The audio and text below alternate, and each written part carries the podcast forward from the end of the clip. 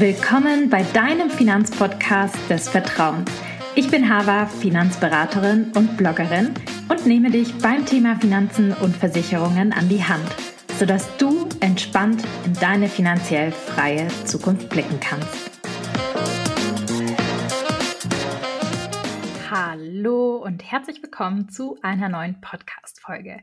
Heute habe ich eine besondere Podcast-Folge für dich dabei, ein How-To. Wie finde ich den perfekten ETF und wie starte ich mit dem Investieren? Dazu habe ich vor einigen Monaten ein Interview mit Anissa Brinkhoff geführt für Frau und Geld. Das ist ein Podcast von Das Investment. Weil mir selbst die Folge so gut gefallen hat und auch das Feedback so toll war, habe ich mir gedacht, Mensch, wir können das Interview ja auch super in unserem Podcast veröffentlichen. Deshalb machen wir das. Das heißt, ihr habt ein Interview mit mir, das ihr jetzt hier hören könnt. Ein super Interview, wo ihr sehr viel mitschreiben könnt. Also packt äh, Stift und Papier am besten aus, weil ich ganz, ganz viele Tipps gebe und ähm, wirklich pragmatische Tipps, wie gehe ich vor, quasi, wie wähle ich mein ETF aus, welche Kennzahlen sind wichtig. Und ähm, ja, ich würde sagen, wir starten direkt in die Podcast-Folge durch. Welche Fragen werden dir denn immer gestellt, wenn du so das Thema ETF aufmachst? Vielleicht auch gerade so im Freundeskreis, wo mhm. man so ganz ungehemmt mal Fragen stellt.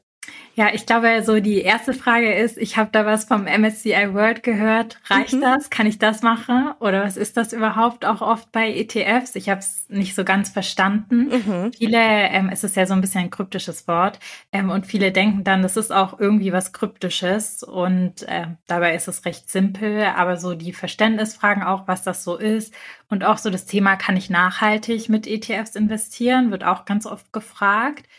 Und das ist so, glaube ich, so ein Frauending oder merke ich zumindest, ist auch so ein bisschen das Thema, wie gehe ich vor, wie suche ich einen ETF raus, ist das der richtige, dass man oft halt gezeigt bekommt, so quasi, ähm, ist das einer, der zu mir passt oder ist das ein guter, so ungefähr diese Frage. Und was ich auch immer sehr spannend finde, ist auch die Frage, wie mache ich das denn dann, wenn ich ähm, das entsparen will? Also mhm. wenn ich quasi das Geld wieder ausbezahlt haben will. Also auch eine spannende Frage. Ich glaube, das sind so die meisten Fragen, die ich gestellt bekomme. Ähm, ja, die sich manchmal auch so ein bisschen unterscheiden von Männern, weil die eher so nicht diese Fragen stellen, sondern ein bisschen andere Frage. Also auch so an Entnahmen gar nicht so denken wie Frauen, finde ich. Ach, Aber das ist nur mhm meine persönliche ja. Einschätzung. ja, genau die Fragen habe ich ungefähr auch vorbereitet und ich finde erstmal so über Erklärungen und Definitionen zu sprechen total wichtig, weil ich finde, man kann auch drei oder viermal hören, bis man verstanden hat, bis was ein ETF eigentlich ist, weil das also irgendwie ist es simpel, aber irgendwo auch nicht. Also kannst du einmal nochmal erklären, was ist eigentlich ein ETF und warum ist es gerade für AnfängerInnen vielleicht ein gutes Investmentprodukt? Ja, ja, also ETF steht ja kurz einfach gesagt für Exchange Traded Fund. Und da steht schon mal, sag ich mal, in diesem Begriff ein ganz wichtiges Wort drin, und zwar Fund, ein Fonds. Und von der Perspektive aus kann man das eigentlich ganz gut erklären, was ein ETF ist. Ähm, ich nehme immer ein ganz äh, ein Beispiel, was so ein bisschen, glaube ich, einleuchtend für viele ist. Wenn ich jetzt zum Beispiel eben, ich kann ja über einen Fonds sehr viele verschiedene Aktien kann man sich vorstellen, in einen so einen Korb einkaufen. Ja, ja dann habe ich so einen, zum Beispiel so einen bunt gemischten Obstkorb. Beispiel der DAX wäre der deutsche Obstkorb, wo irgendwie ganz viele Äpfel, Birnen und was weiß ich, alles, was halt so in Deutschland wächst, drin wäre oder analog eben die 40 größten Unternehmen in Deutschland per Marktkapitalisierung. Und wenn ich jetzt das Ganze äh, nochmal runterbreche, ist ein ETF einfach eine Unterform eines Fonds, weil es gibt ja verschiedene Formen von Fonds, die man sich anschauen kann. Und da nehme ich auch wieder gerne dieses Supermarktbeispiel. Ich habe zwei Möglichkeiten, wie ich so einen Obstkorb zusammenstellen kann. Ich gehe in den Supermarkt und im ersten Beispiel gehe ich einfach mal frei Schnauze, sag ich mal, hin und gucke, was mir gefällt, was ist vielleicht im Angebot, ähm, was kann ich in meinen Korb so einkaufen, was gefällt mir persönlich oder vielleicht ja ähm, ist gerade Saison oder so ähm, und das kaufe ich ein, stelle diesen Obstkorb zusammen, brauche vielleicht ein bisschen länger, weil ich mir ja Gedanken machen muss, gehe an die Kasse und bezahle und habe meinen Obstkorb so. Dann habe ich die zweite Möglichkeit, ich kann im Vorfeld eine Einkaufsliste mitnehmen. Zum Beispiel eben dieser deutsche Obstkorb. Und der deutsche Obstkorb sagt halt, ähm, hier, du sollst 30 Äpfel kaufen, 20 Birnen und 10 Pflaumen, was weiß ich. Und dann machst du das recht schnell, vergleichst vielleicht ein bisschen so den Preis, aber mehr machst du eigentlich nicht, gehst an die Kasse, bist wahrscheinlich schneller, bezahlst und hast dann auch einen Obstkorb zusammengestellt. Und dieser zweite Obstkorb wäre eigentlich sinnbildlich ein ETF, weil ich erstelle einen Obstkorb nach einer Einkaufsliste. Und diese Einkaufsliste ist der Index, also einfach ähm, der DAX, ein Index, eine vordefinierte Einkaufsliste und das ist sozusagen hier der Unterschied. Das heißt, ähm, das andere, was ich genannt habe, wäre jetzt zum Beispiel ein aktiver Fonds. Da hätte ich immer einen aktiven Obstkorbmanager, der dieses Obst zusammenkauft und halt vergleicht und guckt, was kann ich in diesen Obstkorb einkaufen. Und bei dem ETF ist es halt einfach nach einer vorgefertigten Einkaufsliste, nach einem Index. Und diese Indizes sind frei überall verfügbar. Also wenn man jetzt zum Beispiel ähm, DAX googelt, dann bekommt man halt diese Einkaufsliste rausgeschmissen, so ungefähr. Genau. Und ich glaube, so der Hauptunterschied, wenn man dann bei dem Thema ist, ist halt, dass ETFs dadurch, dass sie sich halt an dieser Einkaufsliste orientiert, günstiger sind. Kann man sich ja auch wieder am Obstkorb-Beispiel verdeutlichen. Ich brauche weniger Zeit, ich brauche weniger Ressourcen, die ich da halt irgendwie investiere. Ähm, und deshalb ist das Ganze auch ein bisschen günstiger für mich, dieses Korb zusammenstellen und dadurch der Fonds. Ja. Ich kannte das Beispiel noch überhaupt nicht und finde es so gut und wünschte, jemand hätte mir das erklärt, als ich das, also so auf diese Art und Weise erklärt, als ich das Wort ETF das erste Mal gehört habe, weil es hilft ja total, wenn im Kopf direkt so Bilder aufgehen, ja. Ne, ja. an die man sich halt auch erinnert. Ähm, und warum sind dann die ETFs, also die an der Einkaufsliste zusammengestellten Fonds, warum sind die für Anfängerinnen gerade gut? Was sind da noch die Vorteile? Kannst du das nochmal sagen? Ja, gerne. Also einmal das Thema eben kostengünstig. Und was auch sehr schön ist, ist, dass man halt per se eine breite Streuung hat, wenn man darauf achtet, ähm, in was man natürlich investiert. Also wenn ich so einen Obstkorb habe, dann kann ich den sehr breit aufstellen und das ist für Anfänger sehr gut, weil je breiter mein Obst sozusagen, wenn mal eins fault, dann habe ich noch viele andere ähm, Obstsorten oder halt Aktien dann in meinem Korb und habe dadurch weniger Risiko einfach. Und ich glaube, so ein dritter Punkt ist, dass ETFs halt einfach schon mit kleinen Summen besparbar sind. Also wenn ich Lust habe, mich mal ranzutasten, geht das ja mittlerweile mit Bruchteilen von ein Euro, glaube ich, bei vielen Brokern mhm. auch schon. Ähm, oder fünf Euro oder was weiß ich. Also eine sehr niedrige Schwelle mal anzufangen ähm, und durchzustarten. Ja, voll gut. Ähm, und wenn man jetzt so ans Durchstarten oder ans Anfangen denkt, dann ist ja nicht der ETF meistens sozusagen die, das erste Produkt oder die erste Entscheidung, die man treffen muss, sondern man, man braucht erstmal ein Depot, also sozusagen das Portemonnaie oder ähm, das Konto, über das man diesen ETF kauft. Ähm, Kannst du da einmal grundlegend erklären, was ist das nochmal genau und wie finde ich raus, was ein gutes Depot ist, ohne dass ich vielleicht auch zu viel Geld dafür bezahle? Mhm. Du hast es schon angedeutet. Also im Prinzip, ähm, diese Obstkörbe kann ich halt nur über ein bestimmtes Konto, kann man mal so sagen, kaufen. Also ein Depot kann man sich vorstellen wie so ein digitales Konto, wo ich halt diese Wertpapiere, also ETFs, einkaufen kann ähm, und mir quasi da reinlegen kann. Früher waren das ja tatsächlich Papiere, die man gekauft hat. Und das ist halt jetzt sozusagen digitalisiert und deshalb sehe ich auch jeden Tag den veränderten Wert ähm, in meinem Depot.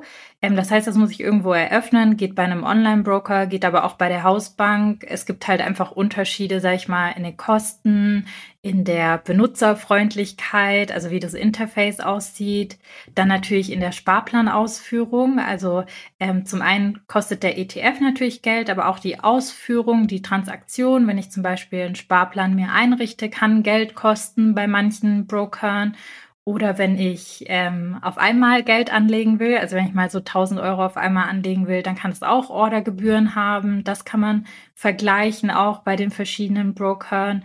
Ähm, genau, und dann natürlich auch, welche Sparpläne sind verfügbar, also welche Wertpapiere. Das unterscheidet sich auch stark, sage ich mal, in Anführungsstrichen. Mittlerweile gibt's da ja, ja, ziehen die Anbieter nach, die Depotanbieter als auch Banken. Aber es gibt tatsächlich Unterschiede, eben welche ETFs besparbar sind bei welchen Brokern. Und genau, das sind, glaube ich, so die im Großen und Ganzen die Punkte, auf die ich dann achten würde, wenn ich mir Gedanken machen würde, wo ich ein Depot eröffne.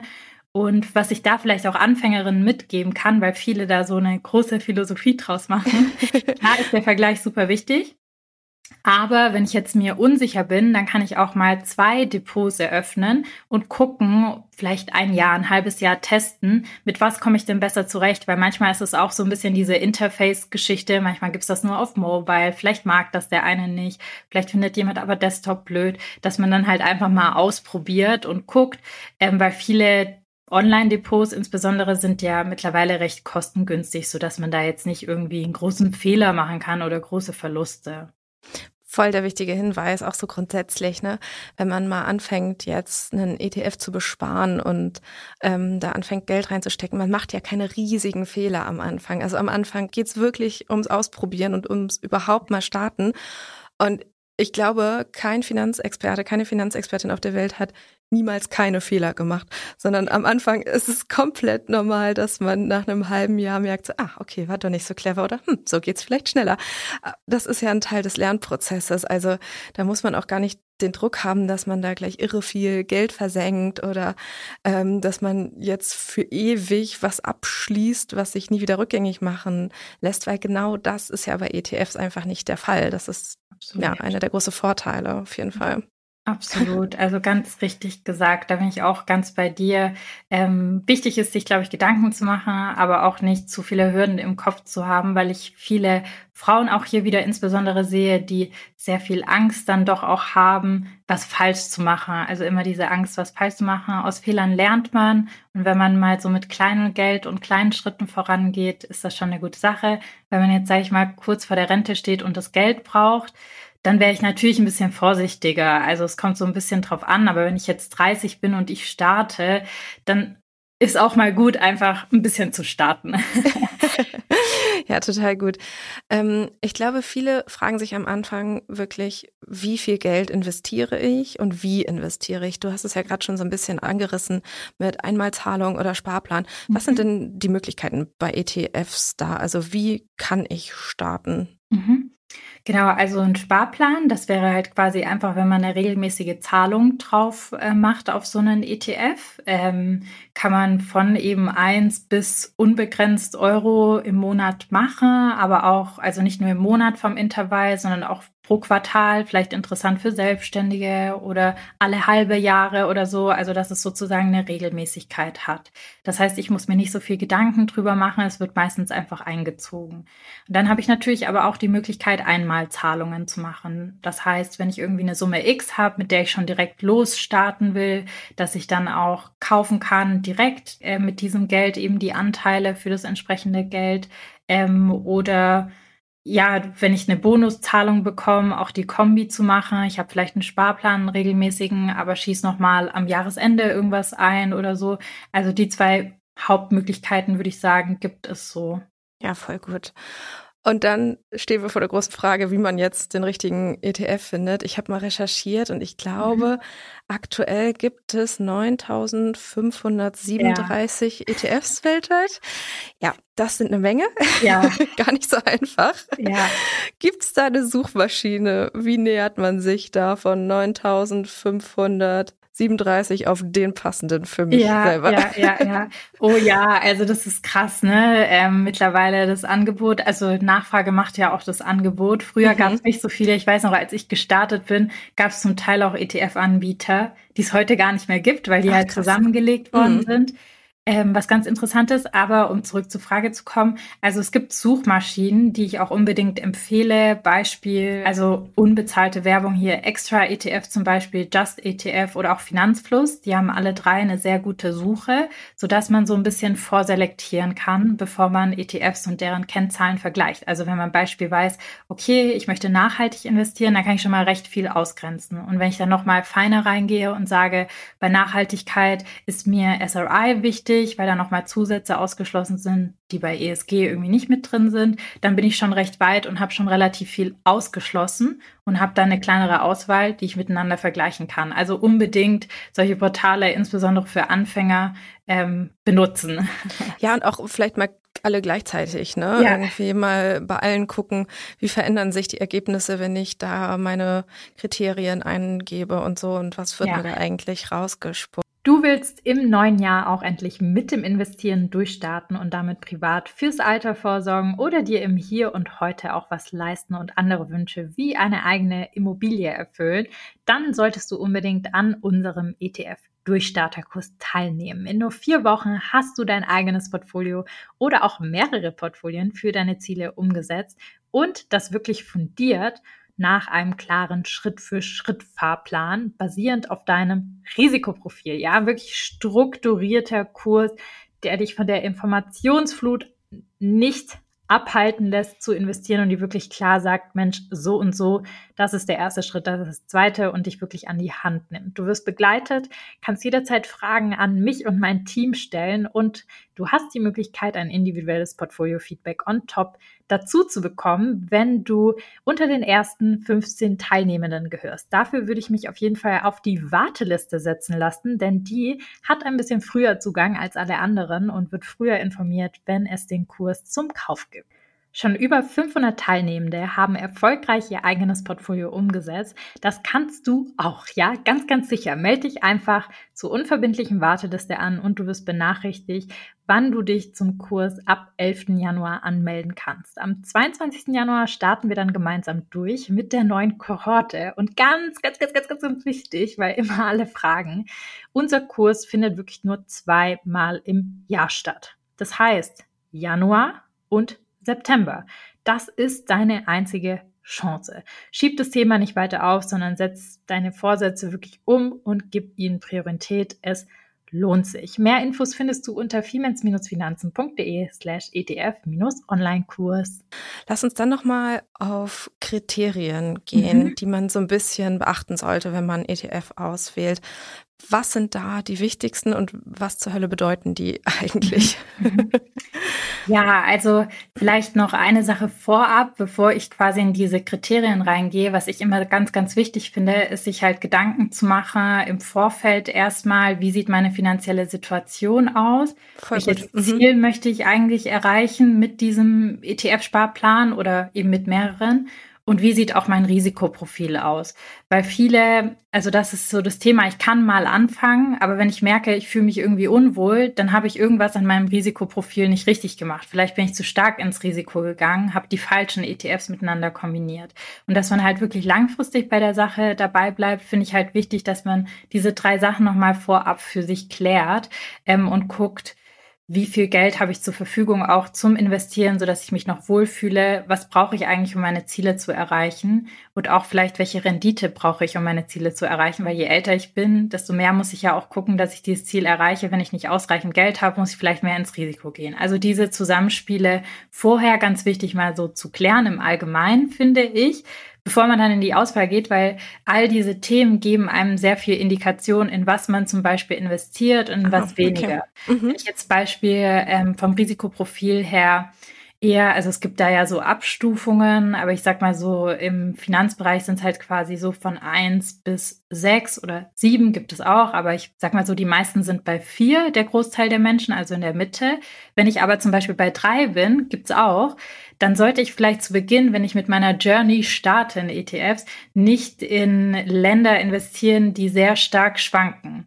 Also Beispiel irgendwie Emerging Markets, China, all diese Themen. Ähm, das kann man dann über diese Kennzahlen eben herausfinden, über die wir gleich sprechen. Aber prinzipiell sollte ich sowas dann erstmal ausschließen, außer ich bin bereit dazu, mehr Risiko einzugehen und ich verstehe, ähm, was es bedeutet, mehr Risiko einzugehen. Mehr Schwankungen, mehr Schwankungsbreite, auch mehr Verlust sozusagen, den ich dann eventuell erzielen kann. Das finde ich immer ganz, ganz wichtig, dass man das vorher macht, weil ich halt viele sehe, die angefangen haben so im Corona-Hype und dann jetzt irgendwie aufgehört haben, Angst bekommen. Und wenn ich das so sehe, dann weiß ich, das hängt damit zusammen, dass sie halt irgendwas einfach investiert haben und sich nie Gedanken gemacht haben, mit welchen Risiken komme ich eigentlich selber klar und was mache ich da eigentlich. Also das würde ich immer vorab machen. Genau, sag mal, gib mir mal einen Tipp, wie ähm, finde ich das denn raus? Also gewisse Sachen darf man ja überhaupt nicht abschließen, auch online nicht, ja. ohne mal so ein Risikoprofil erstellt zu haben. Aber wie kann ich da noch so ein bisschen für mich selber genauer reinfühlen, mich so ein mhm. bisschen selber erforschen? Ja, also es gibt einmal, wie du sagst, diese psychologischen Faktoren. Wenn ich halt Anfänger bin, dann sollte ich vielleicht auch nicht zu stark ins Risiko gehen, weil ich bin erst dabei zu lernen. Je fortgeschrittener man ist, desto mehr kann man auch ins Risiko gehen. Und dann natürlich auch so mathematische Faktoren wie Risikokapazität, also sprich, wie viel Geld habe ich denn eigentlich sonst auf dem Konto? Welche finanziellen Verpflichtungen habe ich? Habe ich ähm, viele Leute in der Familie, die von mir abhängig sind? Wenn ich irgendwie eine Family habe und Alleinverdiener bin, habe ich einen Notgroschen, der ausreichend ist? Habe ich auch andere Standbeine? Habe ich vielleicht ein großes Erbe? Dann ist meine Risikokapazität höher. Das heißt, ich kann stärker ins. Risiko gehen. ähm, habe ich das alles nicht? Dann sollte ich mir vielleicht Gedanken machen und sagen, hey, erstmal vielleicht nicht so stark ins Risiko und vorfühlen. Und dann natürlich auch das eigene Gefühl. Und ich glaube, das kriegt man eher raus, indem man eben mal startet und vielleicht ein Jahr beobachtet oder so regelmäßige Check-ins macht und versteht halt, wie Risiko und Rendite zusammenhängen. Weil Risiko klingt immer sehr negativ, aber es ist ja auch eine Chance. Also, dass man das so ein bisschen distanzierter betrachtet. Ich weiß, es ist immer schwierig mit dem eigenen Geld, aber sich da so mal Gedanken zu machen und rechts und links zu gucken und ja, auch zum Beispiel ein Selbstständiger, ähm, der nicht in die gesetzliche Rente einbezahlt, hat ja dann quasi nicht mehr diesen Zweig von der Rente. Und wenn er das nur für die Rente machen will, sollte er sich natürlich Gedanken machen, okay, jetzt wie stark gehe ich denn ins Risiko? Ich brauche vielleicht auch irgendeine Komponente, die ein bisschen sicherer ist und das Ganze auswiegt sozusagen. Also all die Themen würde ich vorher auf jeden Fall berücksichtigen, ja. Und gleichzeitig ist nicht overengineeren, sondern sagen, ich starte auch einfach mal mit einem kleinen Betrag und Absolut. guck mal, wie es sich anfühlt nach einem halben Jahr, weil ja. wenn ich ein halbes Jahr 25 Euro in einen ETF gesteckt habe und ich merke, das passt jetzt doch nicht, dann kann man das Geld ja auch wieder rausholen und hat Absolut. auch nicht Unsummen versenkt. Auch da jetzt vielleicht nicht ja, sich zu viele Gedanken machen. Ja, absolut. absolut. Jetzt zu den Auswahlkriterien. Danke für diesen wichtigen thematischen Schlenker auf jeden Fall nochmal.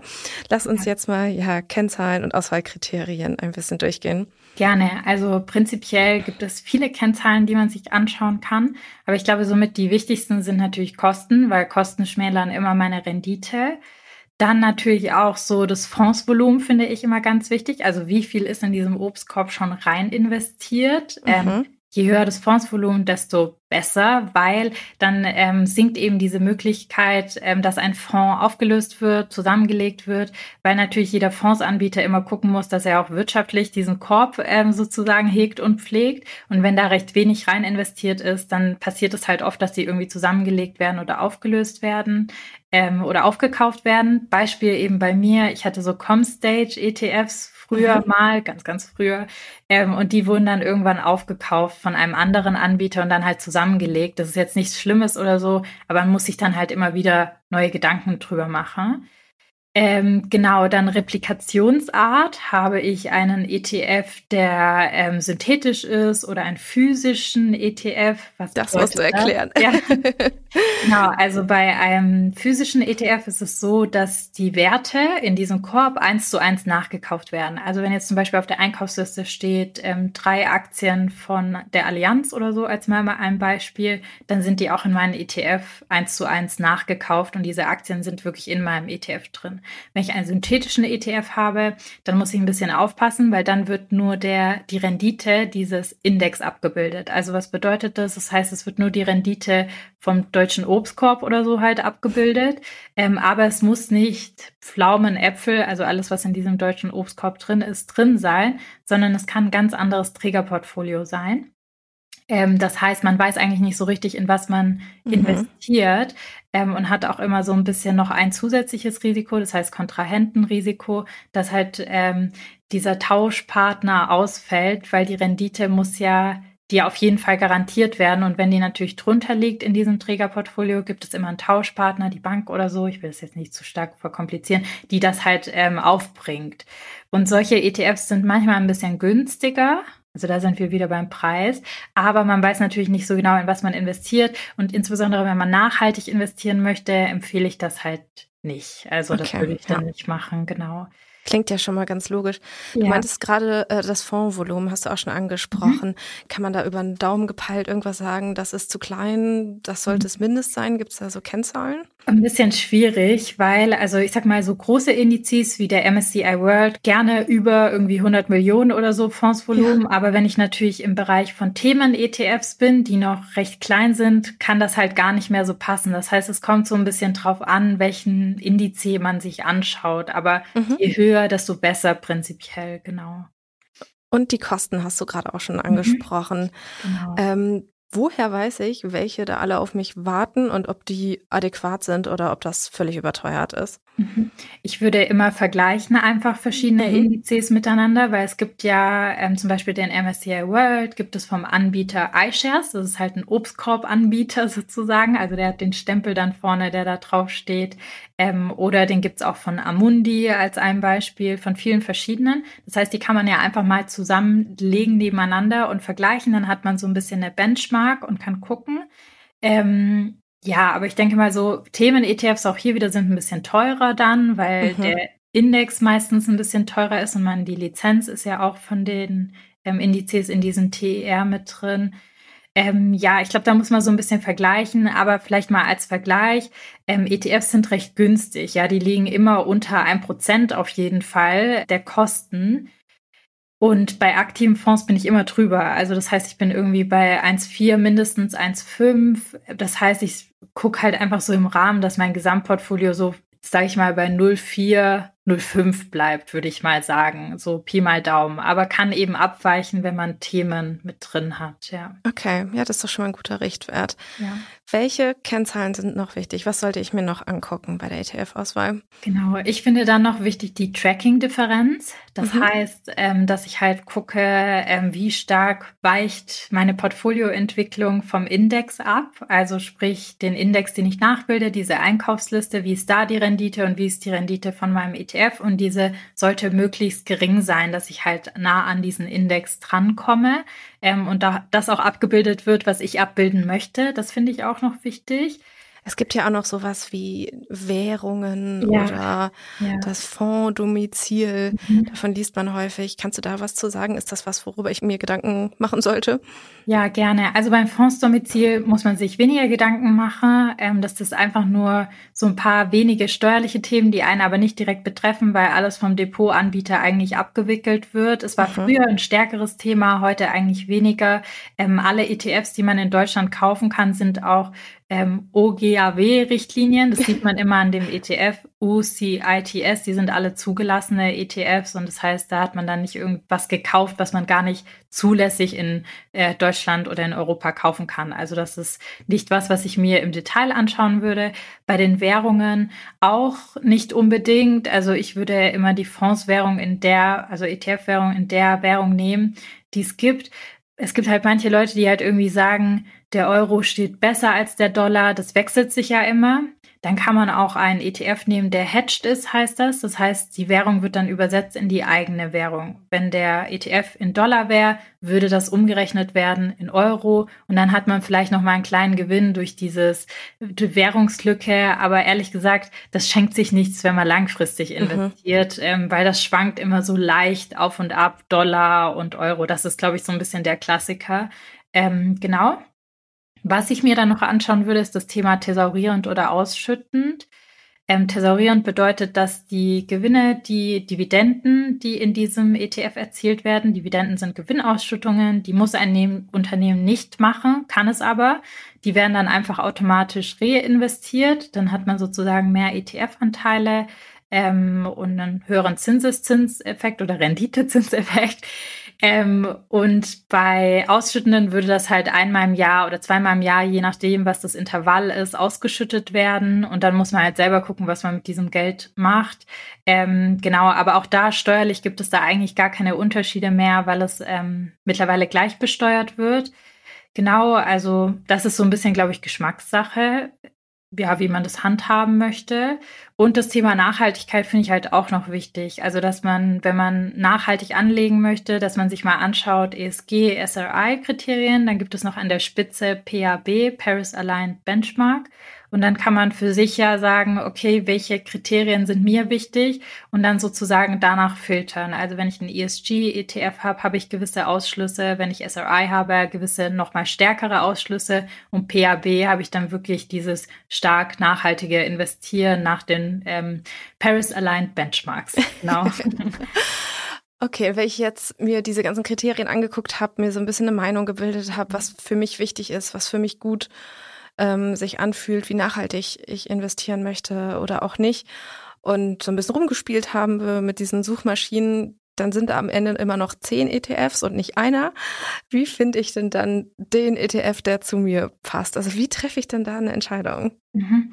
Also ich würde so ein bisschen abstufen. Ähm, mhm. Ich finde halt, wenn dann quasi die Entscheidung fällt, dann würde ich den nehmen mit dem höheren Fondsvolumen und an zweiter Stelle derjenige, der dann am günstigsten ist. Ah, okay. Und mhm. dann schließe ich aus sozusagen und dann noch die Tracking-Differenz. Diese drei Kennzahlen finde ich eigentlich mit am wichtigsten. Und alles vorher hat man ja schon bedacht, weil man ist ja im gleichen Index, also so Risiko und Co. wird überall das gleiche sein. Ähm, und thesaurierend oder ausschüttend hat man ja auch irgendwie ausgegrenzt schon vorher. Nachhaltigkeit hat man schon ausgegrenzt. Aber das sind so mal die wichtigsten Kriterien, die ich mir anschauen würde und dann nach den drei entscheiden. Und wenn ich dann immer noch zwischen zwei schwanke, kann ich mir ja auch anschauen, was geben die Anbieter her? Also sprich, mit wem kann ich mich identifizieren? iShares ist zum Beispiel ja BlackRock, Amundi ist nochmal ein kleiner Asset Manager, die ein bisschen mehr Wert auf Nachhaltigkeit zum Beispiel legen. Und dann kann ich ja da nochmal gucken und sagen, ja, das passt zu mir oder dieser Anbieter vertritt irgendwie meine Werte im Gesamten als Unternehmen. Das kann ich mir ja auch nochmal anschauen. Aber basierend auf diesen Kennzahlen würde ich dann schon die Entscheidung treffen. Ja. Kann man recht gut eigentlich dann ausschließen, die anderen Sachen.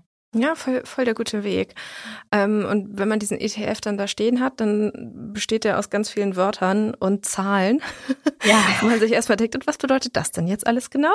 Ähm, keine Ahnung, wenn wir jetzt zum Beispiel den MSCI World von Amundi nehmen, dann mhm. stehen mhm. da noch eine ISIN-Nummer und eine WKN-Nummer. Kannst du einmal kurz sagen, was ist davon wichtig und wofür, wofür brauche ich das? Mhm.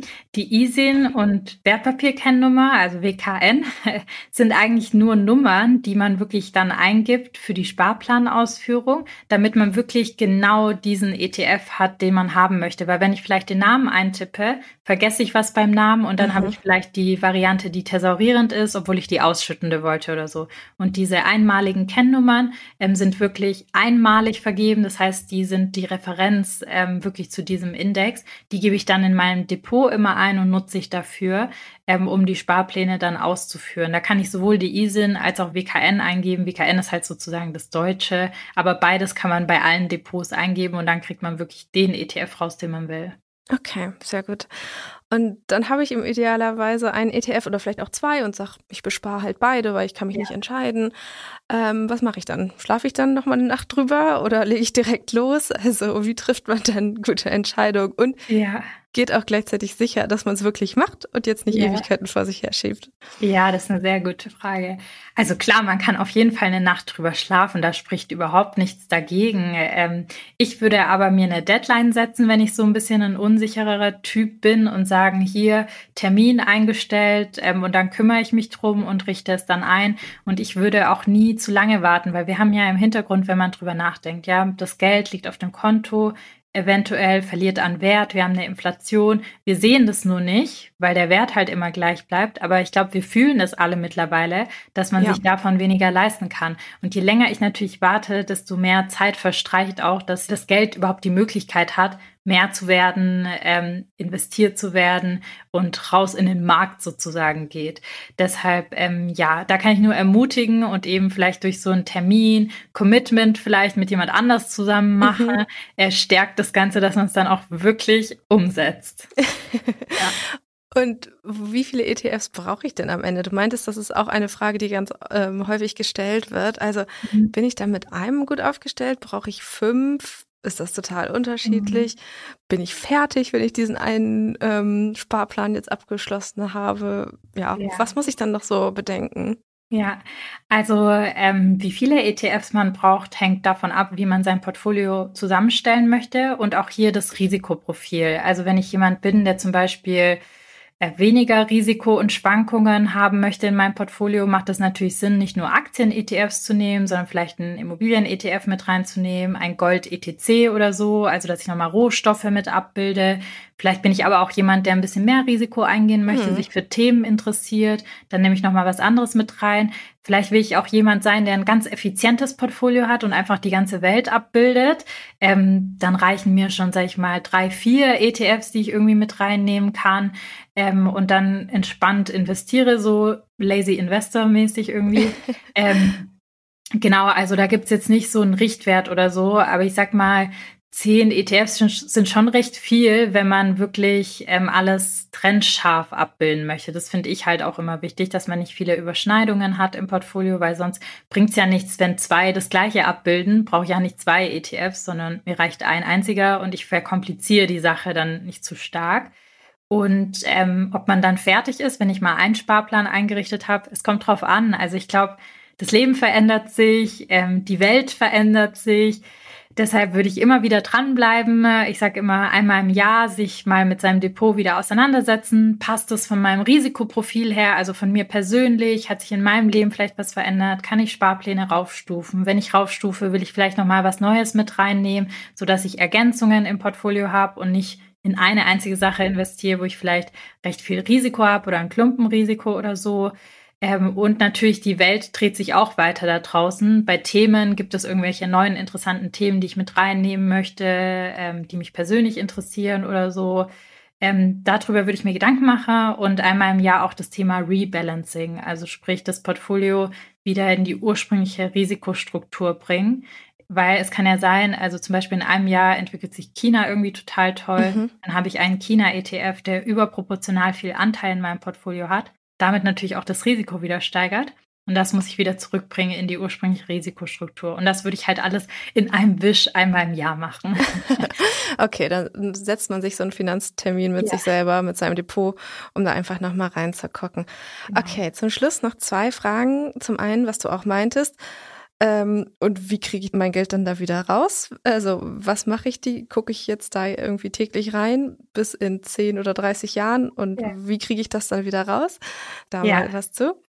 Ja, also es kommt so ein bisschen drauf an, was man machen möchte und wofür man spart, aber es gibt halt verschiedene Möglichkeiten. Entweder ich äh, nehme alles auf einmal raus zum Datum X, weil ich mir das gesetzt habe. Äh, dann sollte ich unbedingt, wenn das eine lange Zeit ist, fünf Jahre vorher gucken, dass ich umschichte in Anlagen, die weniger stark schwanken, weil es kann ja noch mal irgendwie Corona dazwischen kommen ja. oder irgendwas anderes wo dann was im Keller sein kann, muss nicht sein. Also immer hier mitdenken. Oder ich mache halt Entnahmepläne und lasse das noch im Depot drin, schichte vielleicht nur einen Teil um. Das kommt so ein bisschen auf die Person an. Und wenn ich Entnahmepläne mache, das geht auch übers Depot, dann kann ich die einstellen, auch wieder in Intervallen, ob ich das jährlich ausbezahlt haben möchte, wie viel, ähm, genau, wie lange mir das Geld dann reicht. Da kann man auch Entnahmeplanrechner nutzen für, gibt's ja viele im Internet, äh, wo man sich das so ein bisschen ausrechnen kann. Ähm, da sollte man sich natürlich vorab auch ein bisschen Gedanken machen, wenn man dann gestartet hat, sage ich mal, wie man das wieder entsparen will oder was die Lösung für einen selbst ist, wofür man das Ganze macht. Genau. Okay, dann noch eine allerletzte Frage. Wie mhm. machst du es denn? wie ist dein Portfolio aufgestellt? Ähm, auch über Investmentklassen hinweg. In was investierst ja. du? So. Ja, ja. Also ähm, ich mache verschiedene Sachen. Ich habe einmal ähm, ja zwei Immobilien, eigene Immobilien, mhm. ähm, die ich vermiete und äh, vier weitere Immobilien, die aber mit meinem Freund zusammen. Die vermieten wir auch. Ähm, und dann habe ich halt mein ETF-Depot, wo ich, würde ich sagen, eher in Aktien-ETFs investiere, weil ich halt die physischen Immobilien habe, aber auch ein bisschen Rohstoffe mit drin habe, so, weil mir das einfach ein bisschen Sicherheit gibt, so von meinem Risikoprofil her. Ich habe auch ein paar Einzelaktien, aber ich bin kein großer Freund davon. Früher habe ich mehr in Einzelaktien investiert, mache ich heute aber nicht, ist mir zu aufwendig. Mhm. Kann man auch alles gut eben über ETFs abbilden. Und dann habe ich selber noch, weil ich selbstständig bin und eben nicht in die gesetzliche Rente einzahle, eine ETF-Basisrente, also so eine Rürup-Rente, wo nochmal ein Steuervorteil drin ist, wo ich aber auch voll in ETFs investiere über diese Rentenversicherung, aber einfach halt nochmal im Mantel. Und ich habe ein bisschen Kryptowährung, aber ganz wenig und die ärgert mich halt auch. Also es ist halt was, was ich, ähm, das schwankt mir einfach zu stark. ja, okay, auch das ist Learning, ne? Ich meine, muss ja, man auch ausprobieren voll. am Ende. Ich will die ganze Zeit nur gucken in meinem Wallet, wann ich das endlich mal wieder mhm. verkaufen kann, aber es hat so stark an Wert äh, verloren, leider, dass ich ähm, ja immer nur reingucke. Es war zum Glück nicht so viel Geld, aber da habe ich auch draus eben gelernt, dass das einfach nicht mein Risikoprofil ist. Ähm, so Anlageklassen, die so stark schwanken, das ist nichts für mich. Ja, voll gut. Ich danke dir total für diese unfassbar gute Anleitung. Also ich habe definitiv auch noch mal richtig was gelernt. Ja, ich hoffe, das Interview mit Anissa hat dir gefallen und geholfen. Ich freue mich über deine Bewertung auf Apple Podcasts oder auf Spotify. Wir haben nämlich äh, das Ziel, 100 Bewertungen bei Spotify zu knacken bis Jahresende. Aktuell sind wir, glaube ich, bei knapp 95, 96. Und ja, das würde mich total freuen, motiviert uns natürlich auch als Team sehr, wenn ihr einmal eine Bewertung schreibt. Das kostet euch eine Minute, wenn wir ehrlich sind, und motiviert uns den ganzen Tag, äh, euch diesen kostenlosen, tollen ähm, Inhalt zur Verfügung zu stellen, mit dem ihr hoffentlich sehr viel anfangen könnt, insbesondere heute, wo ihr so viele Informationen zu dem Thema ja, mitnehmen konntet. Und ähm, wenn du jetzt sagst, Mensch, ich möchte das Thema wirklich im neuen Jahr für mich umsetzen, setzen, dann kann ich nur empfehlen, vergiss nicht, dich zur Warteliste anzumelden, ist unverbindlich. Wir freuen uns auf jeden Fall auf äh, den ein oder anderen, den man im Kurs dann wieder sieht. Und wie gesagt, finanzende slash ETF-Online-Kurs oder einfach nur auf unsere Webseite mal gehen. Ähm, ihr findet auf Google und auch auf dieser Seite von unserem Online-Kurs ganz viele Infos noch, Bewertungen von anderen und auch Erfahrungsberichte, die sicherlich helfen werden, dass man sich das ganze Thema nochmal anschaut und äh, sich überlegt, ist das was für mich oder ist das nichts für mich. In diesem Sinne sage ich vielen Dank und wir hören uns in der nächsten Woche.